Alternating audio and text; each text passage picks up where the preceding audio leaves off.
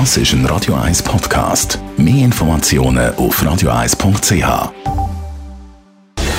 Gesundheit und Wissenschaft auf Radio 1. Unterstützt vom Kopfwehzentrum Irlande Zürich. www.kopfwww.ch also wenn das stimmt, ist es eine Sensation. Koreanische Wissenschaftler melden, der Durchbruch, der unser Leben wird revolutionieren wenn es wahr ist, dann wäre diesen Forschern der Nobelpreis garantiert.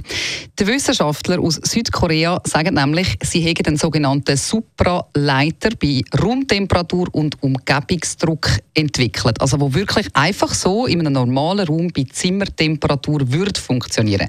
Die These muss aber zuerst noch bewiesen und verifiziert werden. Wenn es stimmt, könnte die physikalische Entdeckung die wichtigste sein in unserem Leben, weil so ein Supraleiter mit normaler Umgebungstemperatur und normalem Umgebungsdruck könnte unser Leben völlig verändern. Er würde nämlich eine verlustfreie Stromübertragung bei hohen Spannungen und Strömen ermöglichen. Normalerweise müssen Supraleiter auf extreme Temperaturen abgekühlt werden, dass sie wirklich normal funktionieren. Supraleiter übertragen Elektrizität ohne Widerstand und haben auch verschiedenste magnetische Eigenschaften.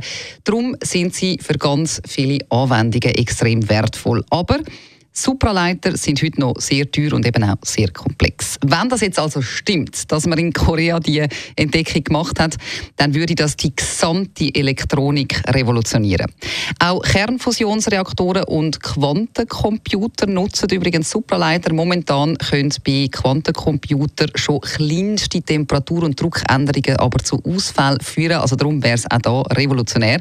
Und jetzt behauptet die Wissenschaftler eben, dass ein Quantencomputer bei Raumtemperatur dann, wenn das jetzt wirklich klappt, auf einem eigenen Desktop möglich wäre. Und das wäre Wahnsinn. Sonic Supraleiter könnten auch die besten Batterien sein, die es gibt. Man gibt einfach den Strom ein und laden in den Spulen, bis man ihn dann halt braucht. Also eben, wenn sich die Entdeckung aus Südkorea bewahrheitet, dann ist das absolut revolutionär.